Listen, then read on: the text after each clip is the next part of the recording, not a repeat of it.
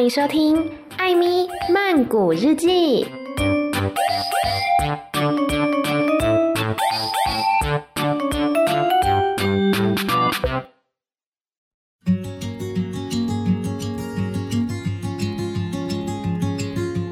萨瓦迪卡，米娜卡，今天又到了太重要了吧的时间啦！要来告诉大家呢，这一个月以来，艾咪认为比较重要，或者是想要分享给大家的泰国新闻，准备好了吗？我们开始喽！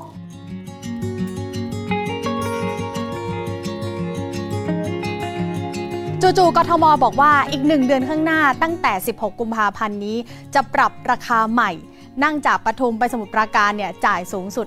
104บาท首先，我们来关心到的是泰国的空铁 BTS 要调涨票价的消息。上个月我们说到了 BTS 开放了金线的三个站通行，其中呢包括百货公司 Icon Siam，而绿线的 Pahonyotin Hasipgao 到 k u k o 在内的七个站也开放搭乘。而最近呢，曼谷市政府宣布，从今年的二月十六号开始。会调涨 BTS 空铁的搭乘费率，最高的票价会来到一百零四泰泰铢，而 BTS 空铁的现行票价最高费率呢是五十九泰铢，等于是整整涨了四十五泰铢。根据曼谷市政府表示，市府跟营运商长期的负担空铁的开销，其实按照先前市政府、捷运局还有营运商的协调的话，最高的票价理应是要涨到一百五十八泰铢的。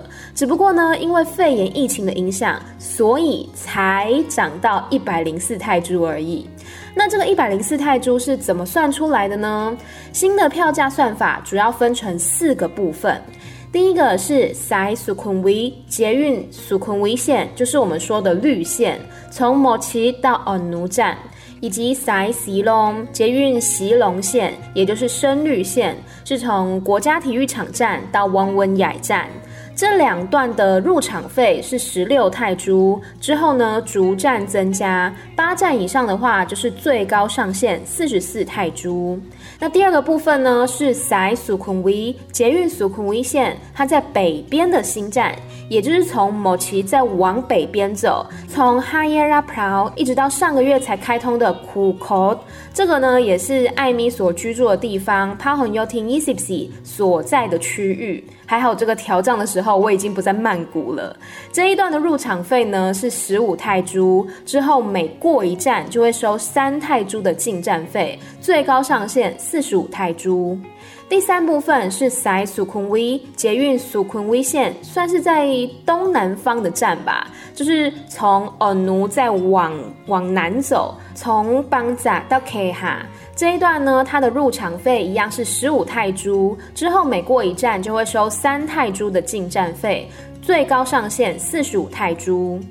最后第四部分是 Sai Silong 捷运西隆线的延展，是从 Ponimit 到邦瓦。这一段呢，入场费十五泰铢，之后每过一站就会收三泰铢的进站费，最高上限二十四泰铢。那穿梭在不同的部分，刚刚讲有四个部分嘛，你穿梭在不同的部分呢，是可以减免入场费的。等于说呢，你跨越了两个部分，就是减十五泰铢；你跨越了三个部分，就是减三十泰铢。所以这样算下来，如果我们拿目前 BTS 最北边的苦口站到最南边的邦瓦，它算起来呢，就会是一百零四泰铢。好，这样听我讲起来，是不是觉得不飒飒？没有关系，我算给你听。我们举例，今天我住在呃 BTS 的 N 十这一站，Pahonyotin Isipsi，我要到 E 十七的长 Erawan 去看相声博物馆。那请问我要花多少钱呢？给大家三秒钟的时间作答。好的，时间到，答案是七十四泰铢。首先，N 十 Pahonyotin Isipsi Pahonyotin 二十四这一站，它是属于 Sukhumvit 线的延伸，入场费十五泰铢，搭乘两站到某奇，所以要收六泰铢的过路费。那这一段呢，N 十到 N 八就是 Pahonyotin Isipsi 到某奇，总共是二十一泰铢。接下来从某奇坐到恩奴站，这已经是第二个部分了。从 M 八到 E 九。这一段呢，入场费十六泰铢，搭乘十七站，它已经到八站以上了，所以就是最高上限四十四泰铢。最后来到第三个部分，是从一九到一十七，也就是 Onu 到 Chang e l a w a n 这一段。入场费是五泰铢，你坐了八站，过路费呢是二十四泰铢，总共是三十九泰铢。那我们刚刚讲嘛，因为跨越不同的部分，它可以减免过路费。我跨了三个部分，所以我可以减掉三十泰铢。那这样算起来呢，就是二十一加四十四加三十九减三十等于七十四。而目前现行的票价，如果从我刚刚讲的 Phahon y o t i n Isipsi 一路坐到长 Erawan，票价是五十九泰铢。所以整体来讲呢，是真的有变贵啦。因为像我自己也是常常舍不得搭 BTS，例如说我从 Phahon y o t i n Isipsi 搭到学校拿拿站。单趟就要四十四泰铢哎，我搭公车才八泰铢而已。但这些都是以单程来计算啦，就是没有算月票啊、套票之类的那些价钱。可是我好像也没有看到他说调涨之后月票的价钱会不会改变，这些可能都还要再观察看看。总之呢，就是各取所需啦。如果可以接受这个价钱，或者是说想要快速的抵达目的地的话，也许可以考虑 BTS。那如果你是想要省钱或是不赶时间的话，在离峰时段搭乘公车，我觉得是不错的体验。但是千万不要在尖峰时段搭，你会塞车塞到崩溃的。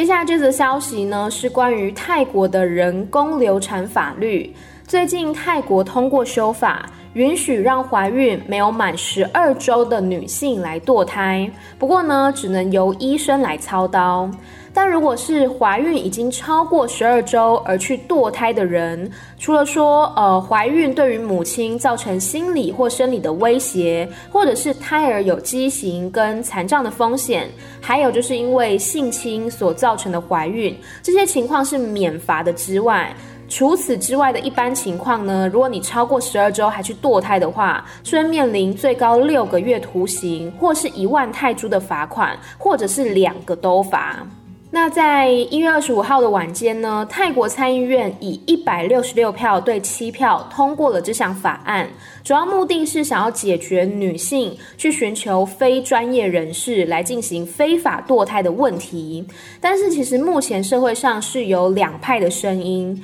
第一派是主张说，如果还是保留惩罚的话，还是会让堕胎这件事情被贴上标签。这一派的人士主张说，终止妊娠或是我们所说的人工流产，它是个人的权利。如果你不完全的除罪化，还是会妨碍有需要的女性去寻求安全堕胎的途径，并且呢，也伤害了女性的尊严。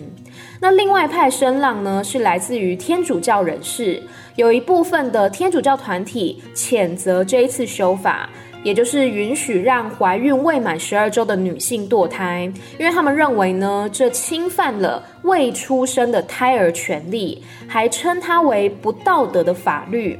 那现在呢，其实也有天主教团体的牧师已经在民间来召集联署，要让立法者重新的考虑这项法案。那么，根据泰国 RSA 志愿者网络，这是一个由泰国的马西隆大学人口与社会研究所以及泰国公共卫生部合作的项目。参与者呢，包括有七百多位的医疗工作者、社会工作者、心理学家以及公共卫生工作者所组成的组织。他们的宗旨是在推动安全的人工流产手术，并且加强青少年的性知。是，那这个 RSA 志愿者网络呢，他们提出声明表示，根据他们组织的咨询热线资料显示，泰国每一年大约有三十万的堕胎案例，其中有百分之十二点七是怀孕十二周以上的，也就是大概有五万三千多人。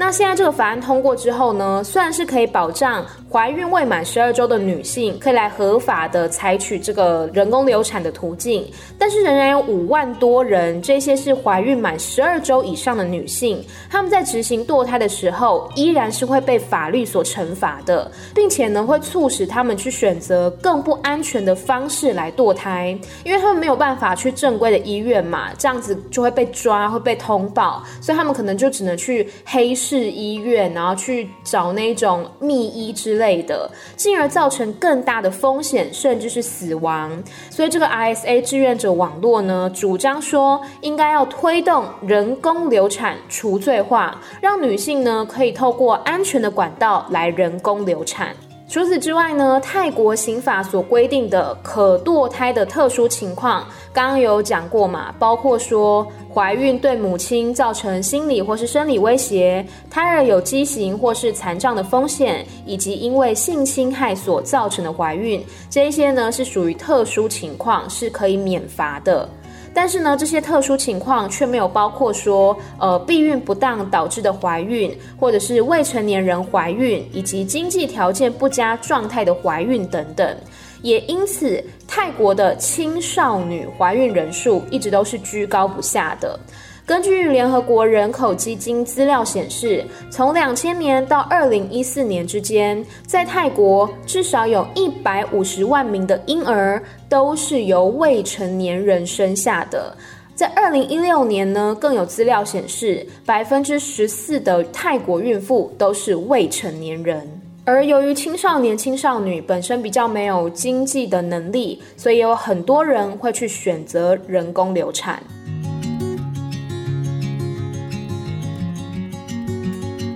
นี่คือเมนูที่มาจากกัญชา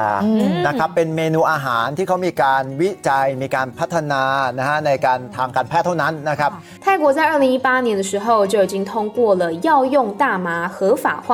而后呢，在去年就有一家在八珍武里府的医院开设了亚洲第一家的大麻诊所。 在开幕的头两个星期呢，他们还免费提供大麻油来帮助患者可以缓解疼痛。而现在这一间医院旁边的附设餐厅，则是推出了大麻料理，提供餐点呢，包括说像沙拉、披萨等等。但不同的是，他们将餐点当中常见的奥勒冈叶换成了大麻叶。饮料部分呢，则是将百香果汁、糖浆还有大麻的汁液倒入苏打水当中混合，也吸引非常多的人前去朝圣。除此之外，布料、草药、化妆品跟食品，现在也都是已经开放加入药用大麻的成分。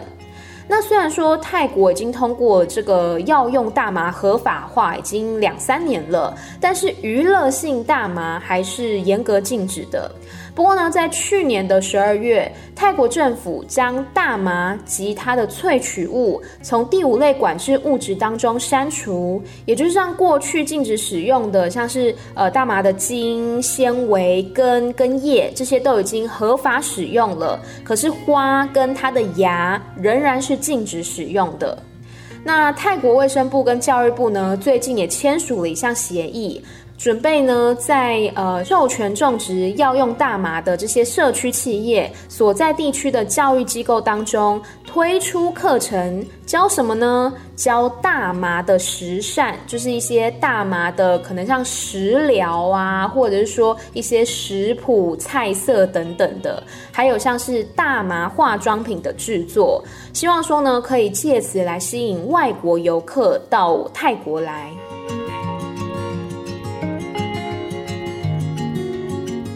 ำหรับวันนี้มีผู้ติดเชื้อรายใหม่ 829 ราย เป็นการคัดกรองเชิงลุก 731 ราย แล้วก็อยู่ในระบบบริการกับการเฝ้าระวัง 91 ราย วันนี้มีผู้ที่หายป่วยเพิ่มขึ้น 110 รายนะครับ วันนี้ไม่มีผู้เสียชีวิตนะครับ接下来呢，我们要来关心疫情的状况。截至今天一月三十一号为止，泰国感染 COVID-19 的人数已经来到了一万八千七百八十二例。 治疗成功出院的人数有一万一千六百一十五例，死亡则有七十七例。其中呢，光是在昨天一月三十号，当天就有九百三十例确诊，大多数是来自于龙仔错府。这是由于呢，在十二月的时候，龙仔错府的海鲜市场爆发了群聚感染。那目前政府已经安排了大规模的筛检行动，把目标放在工厂、市场、宿舍、工寮等等这些比较高风险的场所，预计大概会有六到八万人来接受筛检。而在一月初的时候，曼谷市政府原本也宣布暂时关闭二十五类的营业场所，包括说像夜店、酒吧、水上市场，还有游乐场、养老院、学校等等。结果呢，在一月二十二号的时候，市政府宣布开放网咖、宴会厅、健身房、刺青店等等十三类的营业场所，但是是有所限制的。例如说呢，在泰拳的训练场所不可以对练，也不可以举办比赛。然后健身房呢，它是不开放桑拿房的，也不开放教练课程，而且大家都必须保持在两米以上的社交距离。而就在前天一月二十九号的时候，泰国的疫情指挥中心宣布，由于最近的疫情呢，大多是聚集在龙仔错府，所以曼谷、北榄府、暖武里府跟巴吞塔尼府这一些感染人数高于五十人的红区，从明天也就是二月一号开始，可以放宽部分的禁令。例如说，像是餐厅跟百货公司可以延长营业时间，可是呢，还是禁止内用酒类产品。然后学校可以开学了，但是要严格执行防疫措施。那另外，呃，运动场地可以举办运动比赛，但是禁止观众入场。除此之外呢，在酒吧跟卡拉 OK 这些娱乐场所依然是禁止营业的。而被列为局区的二十个府，代表说感染人数超过十个人，这些府的餐厅是可以卖酒，然后酒吧这些娱乐场所也可以营业，学校可以开学，运动比赛呢也可以让观众入场。另外还有感染人数少于十个人的黄区，以及目前没有感染者的绿区，总共加起来是五十二个府。目前的娱乐啊，还有商业活动，其实都是几乎正常的。而先前呢，红区旅客，也就是曼谷、北榄府、暖武里府、巴吞塔尼府等等这些地方的旅客呢，如果要去普吉岛的话，必须要隔离十四天。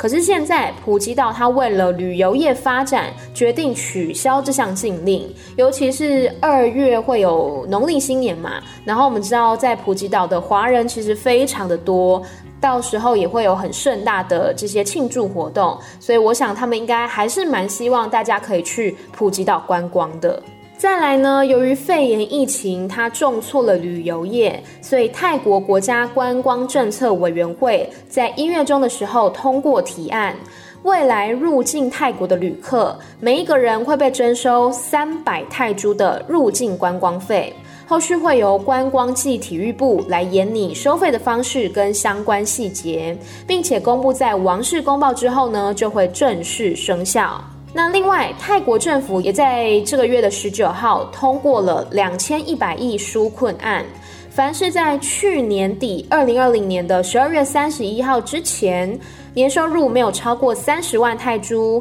以及账户存款没有超过五十万泰铢，就符合这项申请资格。而如果是政府官员或是国营企业的员工，是被排除在外的。那这一项纾困方案呢，民众是不会直接的拿到现金，而是必须要下载一个 App，再用这个 App 去购买食品或是生活必需品等等的。你也可以用来支付交通费啦。那申请者呢，第一次会拿到三千泰铢，之后会每一周领到一千泰铢，使用期限是到今年的五月底。政府预估这一波纾困呢，可以让将近半数的国民，也就是三千一百万人申请到，每一个人可以得到大概是七千泰铢左右的补助。但是也有人诟病说，这么大费周章的申请方式，还要有手机，还要去下载这个 app，然后还要去使用这个 app。根本呢，就是让真正有需求，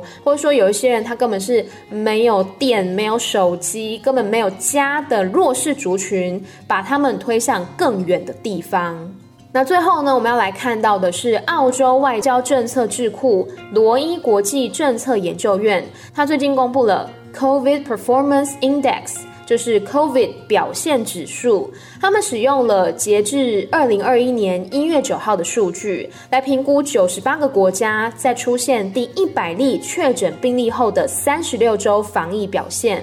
这项指数呢，评估了各国的确诊病例。每一百万人的确诊病例、死亡病例，每一百万人的死亡病例，检测确诊病例的比例，还有每一千人检测确诊病例的十四天滚动平均新增病例。好，我不知道是什么意思，反正它是评估了很多东西。那这个表现最好的前五名呢，分别是塞浦路斯。泰国、台湾、越南跟纽西兰，泰国是第四名，台湾是第三名。那倒数五名呢？是美国、伊朗、哥伦比亚、墨西哥还有巴西。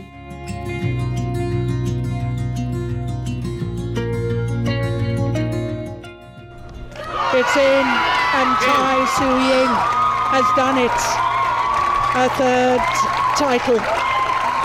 At the end of year championships. 接下来我们要关心到的是体育赛事。最近呢，在泰国如火如荼的展开三场羽球赛事，就在今天呢，已经圆满落幕了。因为疫情呢，导致二零二零年世界羽联世界巡回赛许多的赛事都取消了，所以世界羽球联盟他们额外了增办了两场泰国羽球公开赛，包括 Yonex 泰国羽球公开赛以及 Toyota 泰国羽球公开赛，并且呢，作为世界羽联世界巡回赛总决赛的赛事资格。而在比赛开始之前，中国队考量到这个疫情的形势，在十二月底的时候就宣布退出赛事。一月初，日本的选手桃田贤斗他在机场检疫的时候呢确诊，所以日本羽球协会当天也宣布，所有日本代表团的成员也退出赛事。之后包括说，印尼选手凯文桑加雅苏卡穆约，以及英国选手克里斯艾德考克，还有加布里艾德考克，也都因为确诊的关系而退出了泰国赛事。那么最先登场的呢，是 Unix 泰国羽球公开赛。台湾选手戴资颖在女单项目一路的过关斩将，可惜到了冠军赛的时候呢，因为身体不适的关系，最后是以九比二十一、十六比二十一屈居亚军。而在男子双打方面，台湾选手世界排名第七的王齐麟与李洋，他们一路的闯到决赛，这也是台湾首度有男双组合闯入超级一千系列决赛。最后呢，以二十一比十六、二十三比二十一、二十一比十九击败了马来西亚选手，夺下冠军，也为台湾的羽球男双写下新纪录。紧接而来的是 Toyota 泰国羽球公开赛。女单方面，小戴虽然杀进决赛，但是再度的碰到宿敌西班牙球后马林，最后呢，很可惜没有能上演甜蜜的复仇，以十九比二十一、十七比二十一再度的夺下亚军。男子双打方面，王齐麟跟李阳气势如虹，从三十二强到决赛一局都没有丢掉，最后是在决赛以二十一比十三、二十一比十八直落二获胜，再度拿下男双冠军。最后呢，是今天刚落幕的世界羽球巡回赛年终赛。台湾选手包括女单戴资颖、男单周天成、王子维、男双王齐麟与李洋都闯进了四强，这也是中华队的队史以来最多组晋级的新纪录。在男单方面，周天成在前两场的公开赛都是止步于准决赛，都有闯进四强。那这一次呢，在准决赛三度的碰上丹麦好手安赛龙，虽然最后拼尽全力，但是很可惜还是没有能拿下胜利。而王子维呢，则是在四强赛碰上了同样来自丹麦的安东森，苦战三局过后，仍然是不敌安东森。最后，周天成跟王子维两个人双双的止步准决赛。在男双方面呢，王齐麟跟李阳以十四连胜的霸气成绩，以及前两周在 Unix 泰国羽球公开赛，还有 Toyota 泰国羽球公开赛夺冠的气势，同样的杀进了决赛，对上了印尼老将组合阿山跟苏提万。上回呢，两组人马交手是在上周的 Toyota 泰国羽球公开赛准决赛，当时王麒麟跟李阳是以速度取胜，最终以十四比二十一、二十二比二十以及二十一比十二的成绩夺得逆转胜。而这一次呢，在冠军战双方再度交手，李阳、王麒麟以二十一比十七、二十三比二十一直落二取得了胜利，这也是他们在泰国赛事当中的三连冠。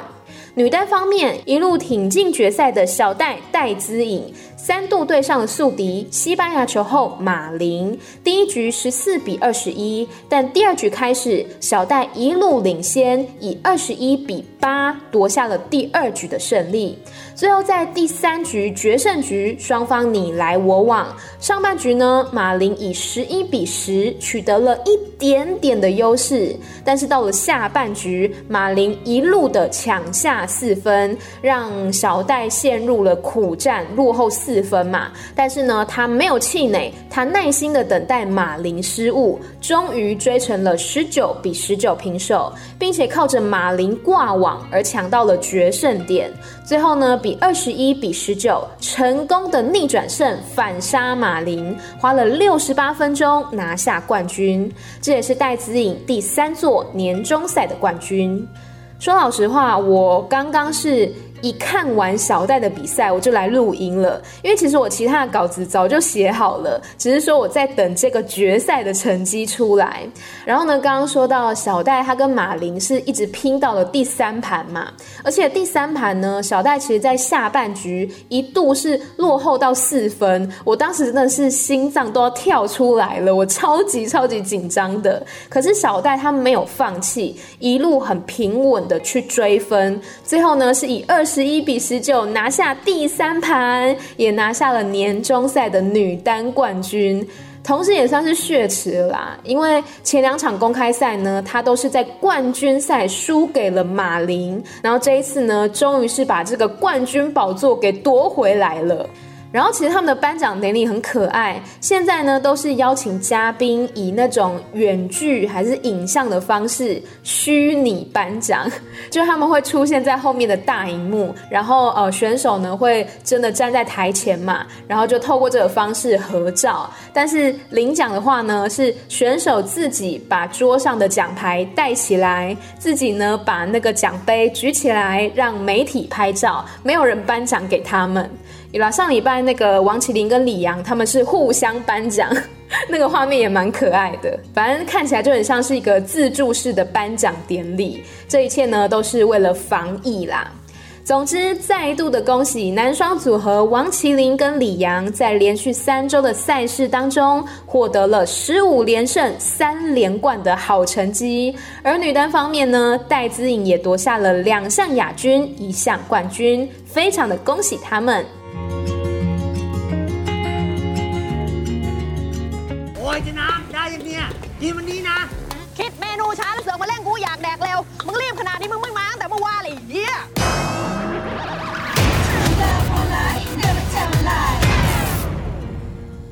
因为疫情的关系，导致很多人减少了外出的时间，选择待在家中。所以呢，也有许多人选择来收看影视作品打发时间。Netflix 最近公布了2020年在 Netflix 上面最受泰国民众欢迎的作品。我们一起来看看到底泰国人最常在 Netflix 上面看哪些电视剧或是电影吧。首先是喜剧片，前三名都是泰国电影。第三名是二零一九年的《Happy New You》，好像没有中文片名，就是《Happy New You》。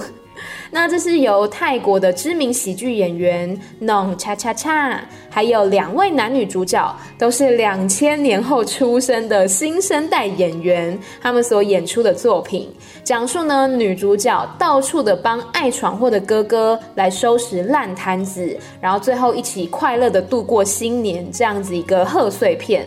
第二名呢是二零一九年的《奇迹男孩》第二部，这一部我之前有介绍过一，那它的续集呢是在讲说女主角的爸爸一直要她带男朋友回家，所以不得已呢，女主角又找上了她的好朋友，同时也是本片的男主角萨格林来假扮成她的男朋友。那第一名《娘娘腔的日记》电影版，这一部我之前也介绍过剧，但是好像没有介绍过电影。他在讲说呢，原本的那群班底就是那三个 gay 跟一个拉拉，他们意外的把大明星凯撒琳给弄晕了，然后陷入昏迷状态。好在他们找到了一个整形整的跟凯撒琳一模一样的小男，但是呢，这个小男呐、啊，他的行为举止却超级粗鲁。这三个 gay 跟一个拉拉要怎么样的训练小男，让他可以顶替大明星凯撒琳拍广告而不被揭穿呢？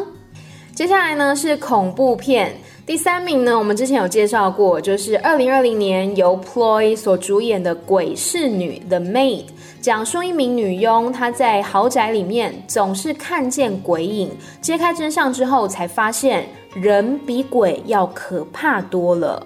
第二名是 Pinak Song 凄厉人生，这其实是续集了，讲述两名男同志呢，他们在还俗之后，在生活当中还是频频的发生怪事，迫使他们又回到寺庙里面，并且在这边遇到了来出家还愿的韩国明星。这个韩国明星是谁演的呢？是闵洪天义所饰演的。他在电影里面呢，还有秀他的腹肌哦，身材非常的好。然后呢，在这个寺庙里面又发生了很多奇怪的事情，原来都是由于一位死去的僧人，他的鬼魂在作怪。这部片它就是泰国很经典的那种搞笑鬼片。那我其实有看过它的前传，我看到睡着，就觉得没有很吸引我啦。所以我不知道说《凄厉人生》这个续集它是怎么样，有没有比较好看？那最后第一名呢，是刘亚仁跟朴信惠主演的韩国电影《Alive》。我其实不知道是这样念，因为它前面有个 hashtag，还是要念 hashtag Alive。反正这部电影呢，它是在讲述说，某一个被病毒袭击的城市当中，有一个与世隔绝的电动玩家俊宇，还有不害怕困境、努力创造自己生存方式的佑兵这两个幸存者，他们在孤立无援的状况之下，透过无线电等等方式来沟通，并且互相鼓励的一个末日电影。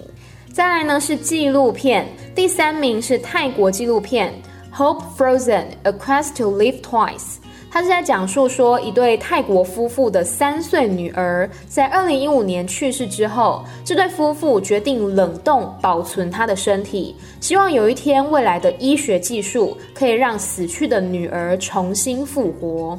这让我想到日本的《世界奇妙物语》，我非常喜欢看这系列的作品。它有一集呢，也是类似的故事，叫做《冷冻睡眠》。那一集是在讲说，有一个富翁啊，他得知说自己患了绝症，因此决定把自己冰冻起来，然后交代自己儿子说，等到未来科技发达了，可以治疗我的疾病的时候，再把我的身体拿出来接受治疗。而医生说呢，在冷冻的过程当中，他的年龄并不会增加，但是他只能苏醒四次，每次呢只有十二个小时的时间。于是富翁就这样子躺进冰柜里面了。经过了十三年，他第一次被叫醒，是因为儿子要结婚了，希望富翁可以去跟对方的家长见面。但是富翁呢，非常的不高兴，认为说儿子竟然因为这种小事情就要叫醒自己。结果呢，当他得知说对方家长是总理大臣，他就喜出望外的去赴约了。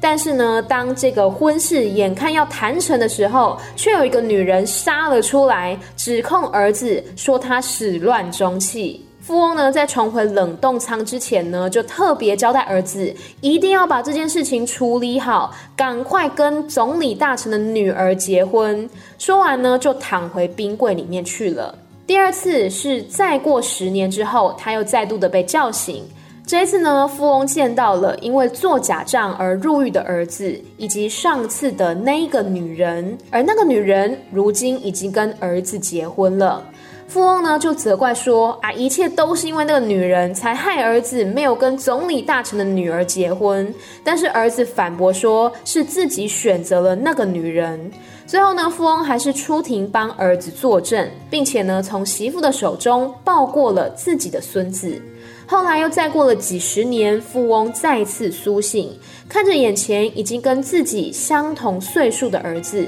富翁问儿子说：药物发明出来了吗？可以治疗我的疾病了吗？儿子说：发明出来了，只是还在实验阶段，需要六年之后才能使用。富翁听了就很生气，责怪儿子说：为什么不六年之后再叫醒他呢？白白浪费了一次机会。这时候呢，人已经到中年的儿子，还是怯生生地说：今天是自己的生日。说完，他便带着富翁回到小小的家中，在那边看见了他的儿媳，还有长大不少的孙子。他们一起在那边吃了生日蛋糕，帮儿子庆祝生日。晚上，儿子带着富翁去看星星。儿子说，他以前总是非常努力的，想要讨好富翁，想要让爸爸为他骄傲。所以呢，他不断的跟富翁道歉，只因为自己做的还不够好。但是他真正想要跟爸爸说的，其实不是对不起，而是一句谢谢你。当儿子说完之后呢，富翁脖子上的项圈突然开始闪灯，警告他要赶快返回冰柜去了。但这个时候，富翁却把项圈给摘掉，因为他发现了儿子跟他当初得了一样的病。儿子知道自己命不久矣，所以才想要叫醒富翁，共度最后的天伦之乐。故事的最后，富翁让儿子躺进了冰柜，而他自己静静的等待死亡。他将延续生命的机会给了儿子。他对儿子说：“不要哭，我会一直在遥远的彼方注视着你的。”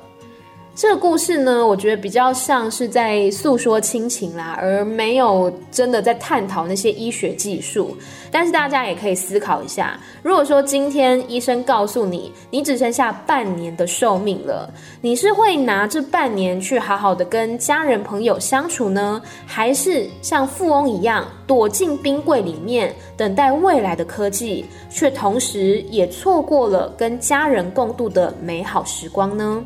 纪录片第二名是《American Murder: The Family Next Door》美国杀人档案邻家好爸爸。他讲述呢，在一个看似幸福美满的家庭当中，有一天怀着身孕的妻子和两名年幼的女儿都突然失踪了。丈夫声泪俱下的在镜头前面哭着，希望他们可以赶快平安回家。然而，事实的真相却往往最为恐怖，也最为讽刺。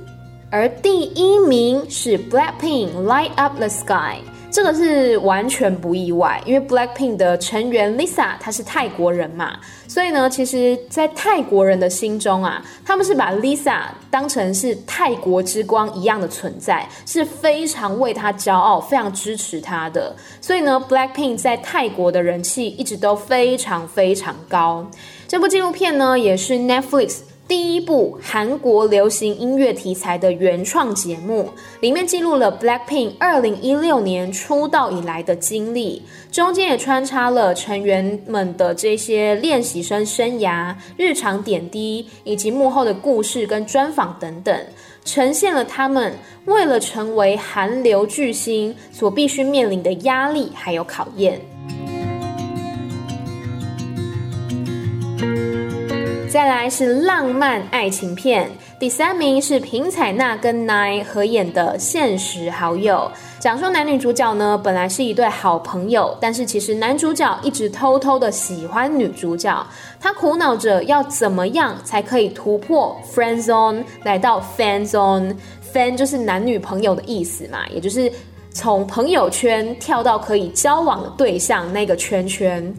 这部《现实好友》呢，我有看，我觉得蛮好看的，节奏也不错，然后主题曲也很好听，是把蜜演唱的，也有翻唱成大概九国语言吧，很特别，推推。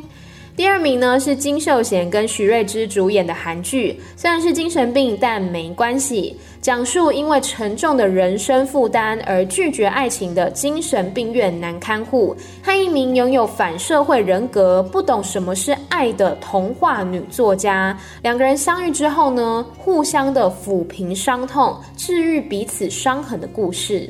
这一部我是一直有听说很好看啦，很多人都说看到爆哭，然后也有人说呢，看到里面讲述的各种精神疾病，感觉自己好像被同理了，被疗愈了。找时间我也来看看好了。最后呢，是第一名，是由马里欧所主演的《见鬼的恋爱季节》这一部我也有看，但是我真的没有很喜欢，我觉得有点无聊啦，就是。爱情电影穿插搞笑的鬼片元素，但是我觉得这部片的取景还有音乐都很优秀。它是在清迈拍的，然后那个音乐呢也是 surprise surprise，，让你心情非常的放松。看完之后会很想要去清迈的山林当中静坐冥想。另外呢，动作片的第三名是泰国电影《通灵少年2020》，第二名是莎莉赛隆主演的美国电影《不死军团》，第一名由克里斯汉斯沃主演的美国电影《惊天营救》。动画类第三名，2019年《精灵宝可梦》剧场版《超梦的逆袭》Evolution，第二名是《鬼灭之刃》剧场版《无限列车篇》。第一名是两千零四年由日本吉卜力工作室推出的动画电影《霍尔的移动城堡》。韩剧类第三名是金秀贤跟徐瑞知主演的，虽然是精神病，但没关系。第二名是李敏镐跟金高银主演的《The King 永远的君王》。第一名是朱智勋跟柳成龙主演的《师战朝鲜》第二季。惊悚片第三名，西班牙电影《The Platform》。中文是《绝命大平台》，第二名是马克华伯格主演的《Spencer Confidential》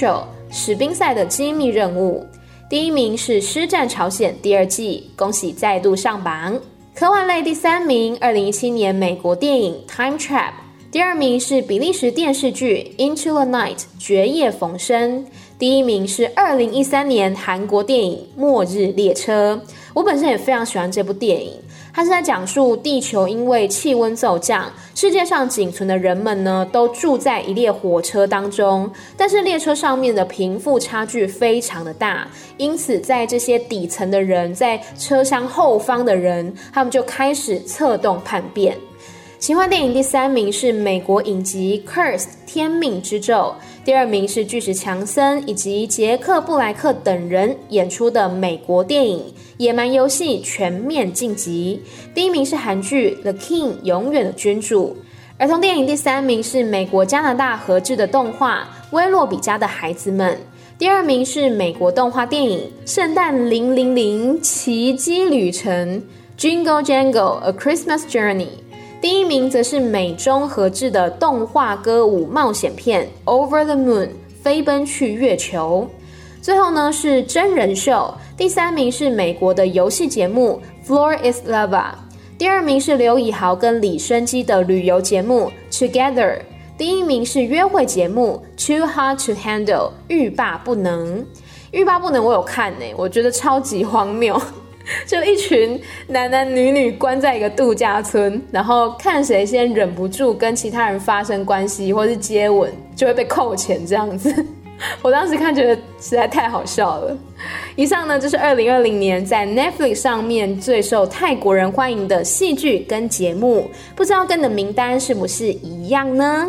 那另外一个跟泰国影视作品比较相关的消息是，第九十三届的奥斯卡金像奖最近公布了最佳国际影片的候选名单。其中代表泰国出赛的是之前我们有介绍过的，由 Ogbab 就是电影版《模范生》的女主角小玲，她跟 Sunny 合作演出的电影《旧爱断舍离》，讲述女主角呢在整理家里的过程当中，发现了前男友的东西，并且让她开始反思自己对于东西还有对于感情的态度。